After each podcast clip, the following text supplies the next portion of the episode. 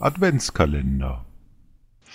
Hallo, liebe Zwiebellauscher. Hier sind wir wieder beim Adventskalender. Und heute darf der Herr Doder über Kurt Krömer reden. Das ist nett. Gibt's denn auch wieder Weihnachtsmusik? Ähm, wie du möchtest. Nee, die mag ich nicht. Oh, dann nicht. Dann Die müssen, wir uns, dann, dann müssen wir uns aber Kurt Krömer jetzt bitte alle in einer roten Robe mit einem weißen Bart vorstellen. Nee, das passt nicht so gut, weil ich möchte damit anfangen, in welchem Kostüm er die Bühne betreten hat. Ja, aber er hat sich ja bestimmt nachher umgezogen. Er ist ja so ein, so ein äh, wie Britney Spears, der zieht sich ja auch alle fünf Minuten um dann. Wäre eigentlich ganz lustig, wenn er sich völlig sinnlos alle fünf Minuten umziehen würde. Ja, stimmt. Ja, wes- wie hat er denn die Bühne betreten? Er hat die Bühne betreten in einem äh, Schnuffelpulli. Also das sah so ein bisschen aus wie der, wie der Pulli von äh, Ernie hier, Ernie und Bert. Und der, der ging bis über die Hände. Okay. Er, er, meinte, er hätte verschlafen, hatte auch noch hier so Schlafanzugbuchse an. Und äh, dann ist er äh, direkt ins Publikum gegangen und hat äh, Leute angesprochen und äh, eine Frau hat er fast zu Tode geknutscht. Och, Püppi, ist aber schön, dass du gekommen bist. Hier. Und äh, dann hat er dann einen Bereich des Publikums äh, abgezäunt, heißt es nicht. Er hatte so ein, so ein Absperrband dabei Ja. und hat es abgesperrt und meinte, äh, dass das sind hier äh, ein paar hundert Mann, die er gebucht hat, äh, damit der Saal voll wird und äh, die sind nichts wert. Da kann das der, der Rest des Publikums äh, kann da auch mal rüberspucken, wenn es will und so. Die sind auch nicht besonders schön. Schöne Menschen hätten das Doppelte gekostet. und so, es war, war schon sehr lustig. Wo habt ihr denn gesessen? Seid ihr, seid ihr auch in Gefahr gewesen, dass er zu euch kommt? Äh, nee, nicht wirklich. Wir waren im äh, Berliner Tempodrom und haben dann so auf, auf dem Seitenrang gesessen. Äh, ja, er, er hätte bis zu uns kommen können. Also es wäre nicht der, der weiteste Weg gewesen, aber äh, er hat sich dann schon so auf die, ich sag mal, ersten zehn Reihen hat er sich da so beschränkt. Okay. Und dann hat er aber auch so vorbereitetes Programm gehabt oder hat er viel improvisiert? Er hat einiges improvisiert, aber ich würde mal sagen, nicht mehr als äh, 20 oder 30 Prozent. Okay. Der Rest war schon so, äh, ja, hat, hat man gemerkt, spätestens am Ende, dass das alles äh, äh, geplant war und dass er das äh, auf seiner Tour regelmäßig macht. Es war auch sehr lustig. Er hat jemanden aus dem Publikum geholt und ähm, meinte: So, pass auf, mit dir mache ich jetzt ein YouTube-Video. Hat er da so einen Camcorder gezückt und äh, hier stell dich mal neben mich. Und dann kamen dann aus dem Hintergrund plötzlich so Blubberbläschen, so Seifenblasen geflogen. Ja, hier, beschäftige dich mal ein bisschen mit dem Material. Und dann, dann, dann ging dann so eine, so eine, so eine Videoleinwand an mit einer, mit einer Regenbogenflagge. Und dann kam so äh, YMCA eingespielt, ein paar, ein paar Tänzer kamen auf die Bühne. Und dann wurde der Typ aus dem Publikum mal eben so als schwul tituliert. Ah, gut. Er sollte, er, er, er sollte dann hinter die Bühne gehen und sich schon mal einölen lassen. Er kommt dann später und fickt ihn kaputt. Das war sehr lustig und am Ende hat man dann äh, das Home-Video gesehen, was er dann gedreht hat. Nicht das Home-Video, das äh, äh, Handycam-Video, was er mit ihm gedreht hat und äh, mit allen anderen äh, von seiner Deutschland-Tournee bisher waren dann so, ich sag mal, acht Mann waren das bestimmt schon. Und das war dann die Zugabe oder war das noch reguläres Programm? Nee, das war noch äh, reguläres Programm. Eine Zugabe gab es auch, da hat er sich dann nochmal irgendwie mit nacktem Oberkörper in seinen Stuhl gefläzt und äh, hat, hat irgendwie was von, von Schönheitschirurgie erzählt. Hier wie Costa Cordalis, der seine ganze Haut irgendwie im Rucksack hat, die er sich ja immer so nach hinten zieht. Man, man, kann ja von, man kann ja von Costa Cordalis auch sagen, dass er sehr zurückgezogen lebt. Der hätte von mir sein können. ja, War er aber leider nicht. Äh, imp improvisiert war auch noch ein Scherzanruf äh, bei der 11833, wo er sehr Glück hatte mit der Frau, die dran war. Weil die hat sich alles gefallen gelassen und äh, hat dann auch irgendwann äh, über das Publikum geredet. Äh, Sie, sie wusste zwar nicht genau, wer Kurt Krömer ist, aber da dachte sich dann, okay, wenn jetzt, ein, wenn jetzt schon ein Komiker dran ist, dann kann ich auch weiter mit dem sprechen. Dabei hat er da richtig böse Sachen abgezogen. Er hat dann ihr irgendwann gemeint, dass das seine Katze ständig auf die Kommode springt. Und dann hat er seine Pistole äh, ge gezogen. Keine Ahnung, waren wohl nur äh, äh, Platzpatronen, aber sehr, sehr laute. Merle, runter von der Kommode! Bang, bang!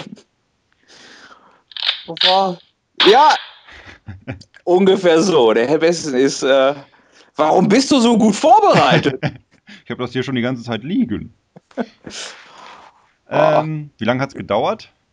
Boah, das weiß ich jetzt nicht sogar. Es kam mir sehr kurz vor, aber es war vielleicht gar nicht so kurz. Ich denke mal, so zwei Stunden werden das schon gewesen sein.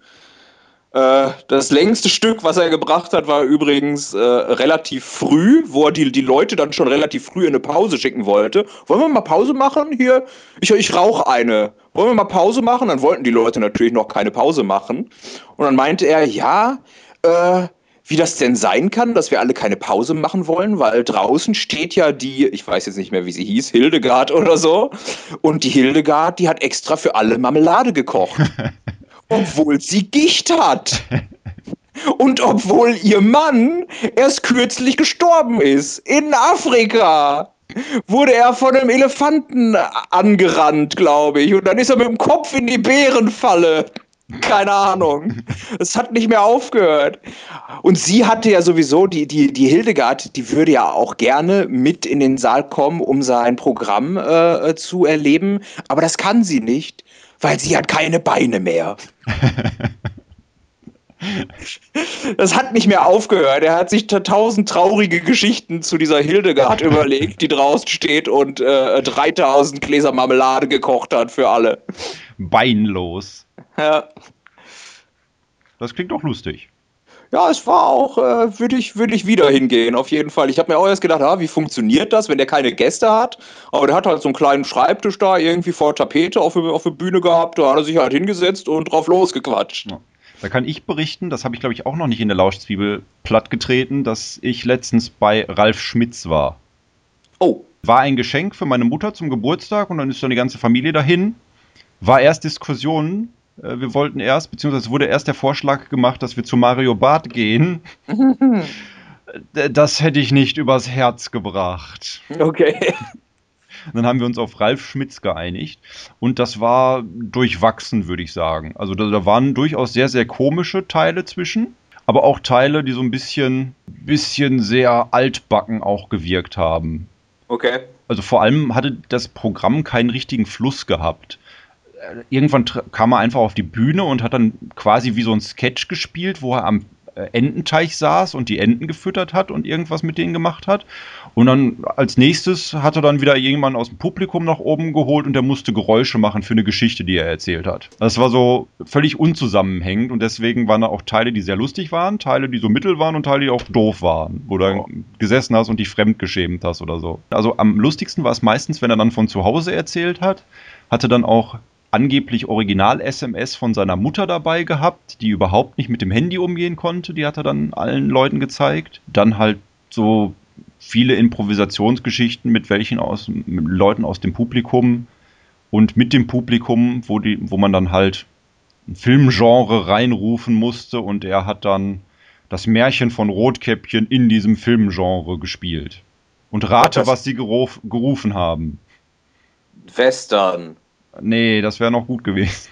Weiß ich nicht, Horror. Nee, das andere Schlimme. Das andere Schlimme, Porno. Genau, es gab die Porno-Version von Rotkäppchen. und da weiß man dann auch nicht, wie viel das jetzt improvisiert ist und wie viel man davon ausgehen kann, dass jemand das reinruft und ich nehme mir das dann einfach raus und sage, das hat mir jetzt am besten gefallen oder die Leute wollten das am meisten. Oder wenn man es oft gespielt hat, hat man halt auch schon mal alles durch und weiß dann ungefähr, wo die Reise hingeht im Porno. Am Ende wird geheiratet, fertig.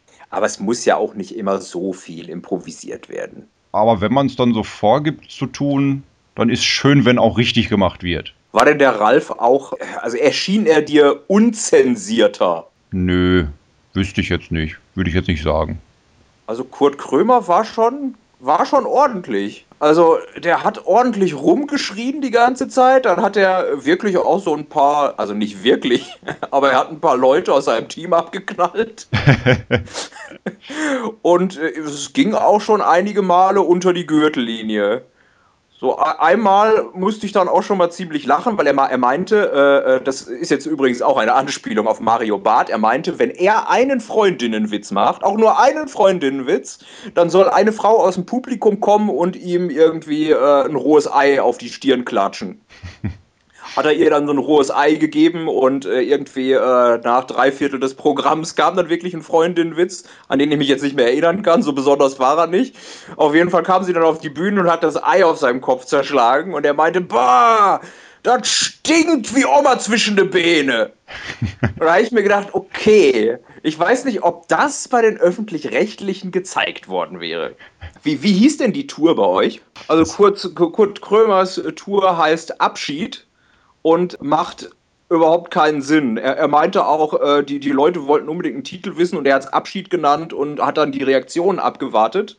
Und einige äh, Zeitungen, die davon berichtet haben, haben dann auch irgendwie wild drauf losgeschrieben, dass er jetzt aufhört und sich zur Ruhe setzt, obwohl das nie sein Plan war. Es ist aber auch so ein bisschen wie Ricky Gervais, der seine Stand-up-Comedy-Programme auch immer benennt mit Themen, die überhaupt nicht drin vorkommen. Es gibt ein Stand-up-Comedy-Programm von Ricky Gervais, das heißt Politics. Und da passiert nichts Politisches. ja. Das äh, ist Comedy. Äh, Schmitzpiepe heißt das Programm von Ralf Schmitz. Schmitzpiepe? Ja. Mein Gott, warum nicht? Das neue Programm von Helge Schneider heißt übrigens Pretty Joe. Das klingt Und konnte ich jetzt, ja, konnte ich jetzt nichts mit anfangen, wenn ich ehrlich bin. Aber der äh, schüttelt das, glaube ich, auch immer so aus der Lameng. Ja, ich denke auch, das hat auch nie was mit dem, mit dem Programm zu tun. Der krickelt ja auch immer so auf seine Plakate irgendwelche dummen Sprüche. Diesmal stand da irgendwas von 00 Kaktus. Aber was ich mich auch gefragt habe, ist das nicht auch total heiß gewesen, wenn Kurt Kröber dann die ganze Zeit in dem Weihnachtsmann-Kostüm da auf der Bühne gestanden hat?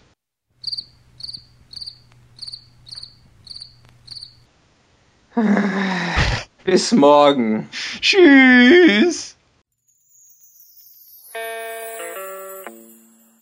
Lit lit lit lit lit lit lit.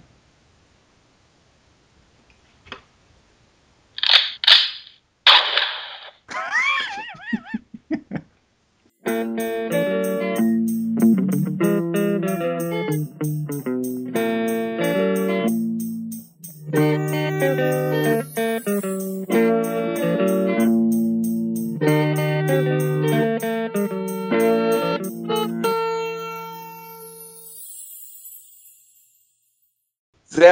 Herr Westen.